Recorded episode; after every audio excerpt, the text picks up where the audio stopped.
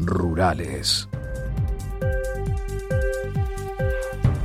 45 minutos pasan de las 7 de la mañana. Estamos comenzando el tercer bloque en La Voz de la Mañana. Es tiempo de noticias rurales. Vamos con alguno de los titulares. Cifra récord este año, Uruguay produjo 1.3 millones de toneladas de arroz. Esta semana, la Asociación de Cultivadores de Arroz informó el fin de la cosecha de la zafra 2020-2021 con un rendimiento récord de 9.400 kilos por hectárea.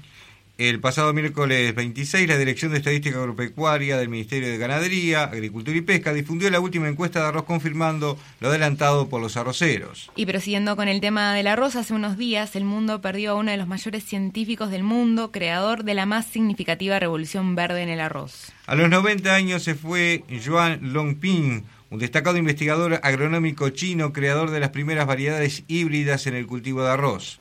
El rápido desarrollo de esta nueva tecnología que multiplicó los rendimientos por hectárea de un cereal que constituye la principal dieta básica de China y de Asia y que fuera la respuesta a las hambrunas generadas en 1964. Los uruguayos tuvimos el privilegio de platicar e intercambiar ideas con este insigne científico con motivo de su visita a nuestro país en el año 2003 durante la tercera conferencia internacional de arroz de clima templado que se desarrollará en marzo de ese año en el entonces Hotel Conrad de Punta del este. El rendimiento de la soja oscila entre 1.600 y 1.800 kilos. El rendimiento de la soja es inferior al año pasado y aunque los precios ayudan, hay que aclarar que lo que el productor recibe por su grano es un total mucho menor que los 600 dólares que se muestran en Chicago. La seca marcó mucho, eso hace que los precios actuales del grano no se puedan captar en su total magnitud, pero en esto también hay que considerar las preventivas que se hacen para cubrir costos y pagar rentas.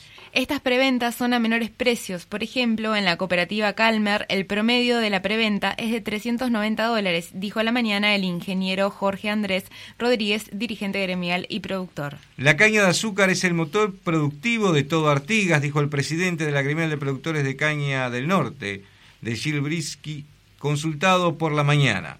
Estamos por empezar una nueva zafra de caña que es el motor productivo de todo el departamento de Artigas. La cadena agroindustrial de la caña de azúcar es la fuente de trabajo más importante del departamento porque entre trabajadores de campo, la industria, las empresas de servicio y los productores trabajan 4.000 personas de forma directa e indirecta, todo el pueblo, subrayó. Este año se espera superar el récord de 2020. Les recordamos que pueden acceder a nuestro portal web lamañana.uy para conocer más sobre estos temas y saber todos los días qué es lo que está pasando en nuestro país y en el mundo. Bueno, ahora sí, vamos con la entrevista porque los comercios uruguayos instalados en ciudades de frontera con Argentina y Brasil históricamente han tenido una desventaja competitiva cuyas consecuencias son la informalidad, principalmente en los departamentos que se encuentran en la frontera con Brasil, alcanzando en algunos casos tasas superiores al 40%.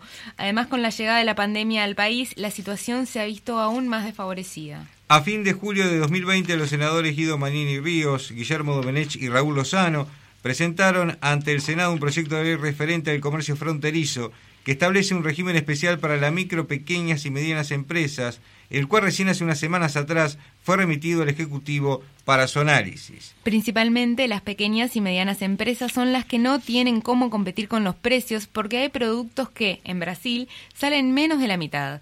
Si no les damos condiciones para que puedan aproximarse al precio, es imposible que compitan, confirmó la diputada Nasmi Camargo en una nota a la mañana en agosto pasado. Para hablar sobre este tema está con nosotros Alfredo Freitas, comerciante, director de la Confederación Empresarial del Uruguay y vicepresidente del Centro Comercial de Bella Unión. Freitas, gracias por aceptar la invitación y bienvenido a nuestro programa. ¿Qué puede decirnos sobre la situación comercial que se está viviendo hoy día en Artigas? ¿Qué tal? Buenos días. Gracias por la invitación.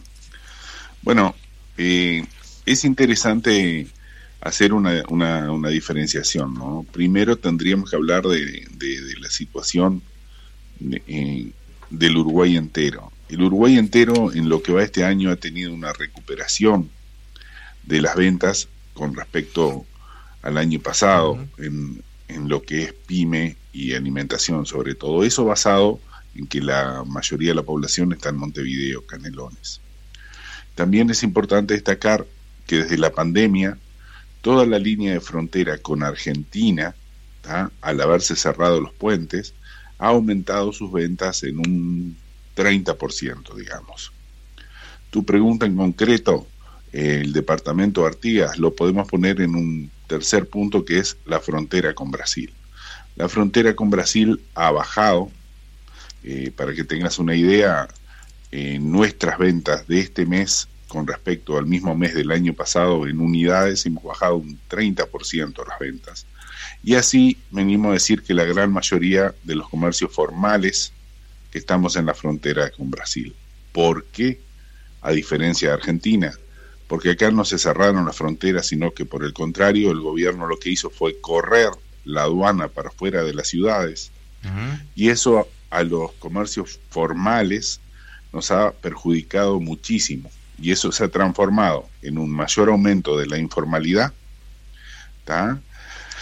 Y también eh, es una realidad la diferencia de precios que tenemos con Brasil que, que, ha aumentado y, hace que la población nuestra se vea incentivado a, comprar del otro lado. Si a esto lo, lo sumamos a la ineficacia total de la aduana, es la realidad que tenemos. Claro, una, una duda que me quedó cuando usted hablaba del tema de la aduana y de los controles, usted dijo que, si, no, si mal no entendí, sacarlo fuera de la ciudad. Eso digo, ¿qué viene a significar para quienes no viven en Artigas y no conocen, digo, cuál es la realidad de ahí, no cómo funciona el tema de las fronteras?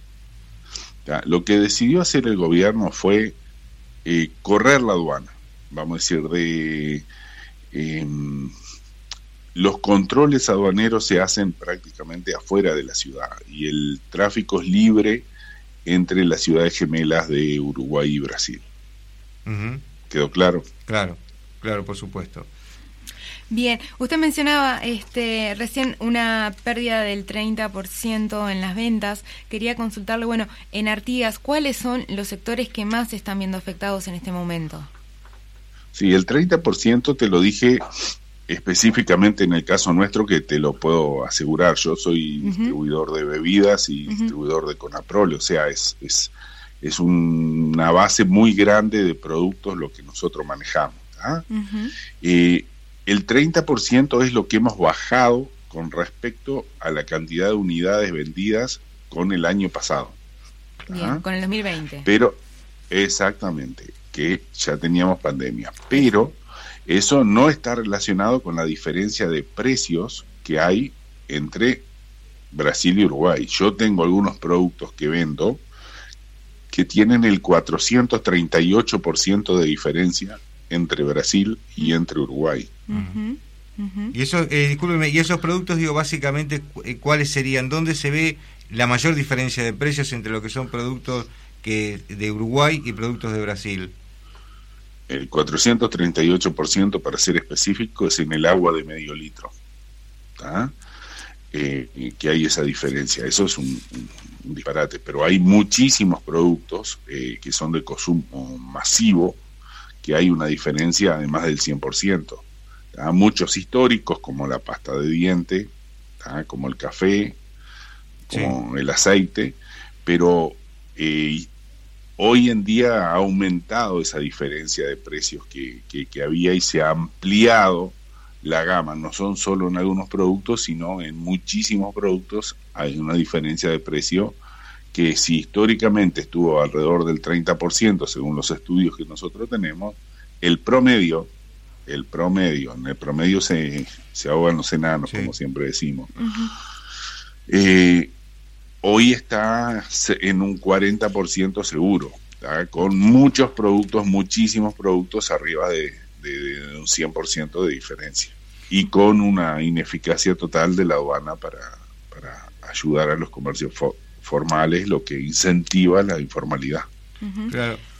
¿Cuál es un poco, digo, la posición de los centros comerciales acerca de los proyectos que están eh, presentados y que pretenden ayudar a los comercios, como por ejemplo lo que tiene que ver con los proyectos presentados por Cabildo Abierto y también por eh, integrantes del Partido Nacional. Sí, hay, hay varios proyectos, ¿no? Está eh, el de Cabildo Abierto, el de Botana, el de Cefro, pero, a ver, vamos a hacer un, un, poquito de historia. Nosotros hace muchos años que, que estamos en, frontera CEDU, que yo represento, que es la Confederación Empresarial del Uruguay, en el periodo de gobierno anterior hablamos muchas veces con el presidente Tabaré, con Astori, Pablo Ferreri, el canciller, la Braga, con todos. Nunca tuvimos una respuesta sobre nuestra preocupación. Eh, antes de las elecciones hablamos con el Partido Colorado, el Partido Blanco, Cabildo Abierto, y los tres pusieron en, su plan de gobierno eh, políticas de frontera. O sea, los tres supuestamente entendieron y pusieron. ¿Cuál fue la diferencia entre los proyectos? Si es cierto que el, 13 de marzo pasó lo que pasó con, el COVID y que trancó todo, el Cabildo Abierto, a diferencia de los otros partidos que, lo tenían también en, su plan de gobierno, eh, nos llamó a los centros comerciales y nos dijo qué necesitan eh, para tratar de avanzar en esto. Bueno, nosotros tenemos el expertise, el conocimiento, necesitamos bajarlo a tierra. ¿Y qué hizo Cabildo en ese entonces? Nos dio un economista, que fue Enrique Pesbos, si no me equivoco, eh, dos contadores, que fueron Pablo y Diego Estíjar, y una contadora que fue Rocío Villamora, que se pusieran a trabajar específicamente con nosotros sobre el tema. Y bueno, el proyecto de Cabildo eh, está muy influenciado en, en lo que los centros comerciales creíamos y veíamos, con obviamente su expertise y el conocimiento de estas personas que fue invaluable. Por lo tanto, el proyecto de Cabildo eh, dice prácticamente lo que, lo que pensábamos nosotros. ¿Qué pasa?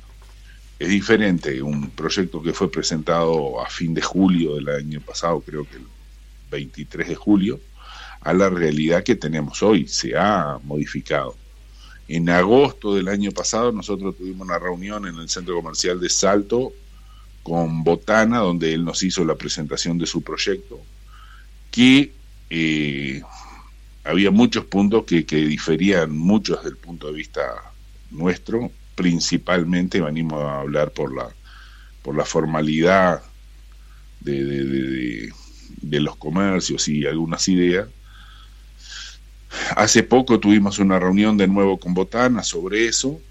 Eh, hay la, la, actualidad, como te digo, el aumento de esta diferencia de precios y otra cosa que son las loyas francas, ha hecho y está haciendo que, el, proyecto que presentó Cabildo, que en su momento para nosotros era el ideal, hoy tenga eh, que ser eh, revisto y actualizado pero y ahí podría entrar alguno de los puntos de botana, por lo que hablábamos de los productos que tienen más del 100% de diferencia de precio. Pero yo digo que acá todos los proyectos tienen algo en común que es muy importante destacar, que es lo siguiente. Cualquier solución a un problema se basa en que primero vos tenés que conocer el problema, identificar el problema, medirlo y después buscar la solución. Estos proyectos quieren eh, solucionar el problema que tiene la frontera. Y yo pienso que ese es el mayor problema que tiene el, Uruguay, que no se da cuenta del problema que tiene actualmente y que va a tener. Y estos proyectos quieren mejorar eso y van a mejorar eso. El problema son los tiempos y el conocimiento del resto de la gente para darse cuenta de, lo importante que es. el, para mí el proyecto de, Cabildo, como te digo, por, por, la participación que hemos tenido los centros comerciales, es el, el que más se acerca a la realidad sin ningún tipo de duda. Alfredo Freitas, director de la Confederación Empresarial del Uruguay, muchas gracias por acompañarnos en La Voz de la Mañana. Dale, muchas gracias a vos y que tengan un lindo día. Muchas gracias igualmente. Se nos ha ido el tiempo. Bueno, y de esta manera nos estamos despidiendo, nos estamos viendo el próximo día sábado y el miércoles en la mañana, el semanario. Exactamente, tengan ustedes muy buen fin de semana.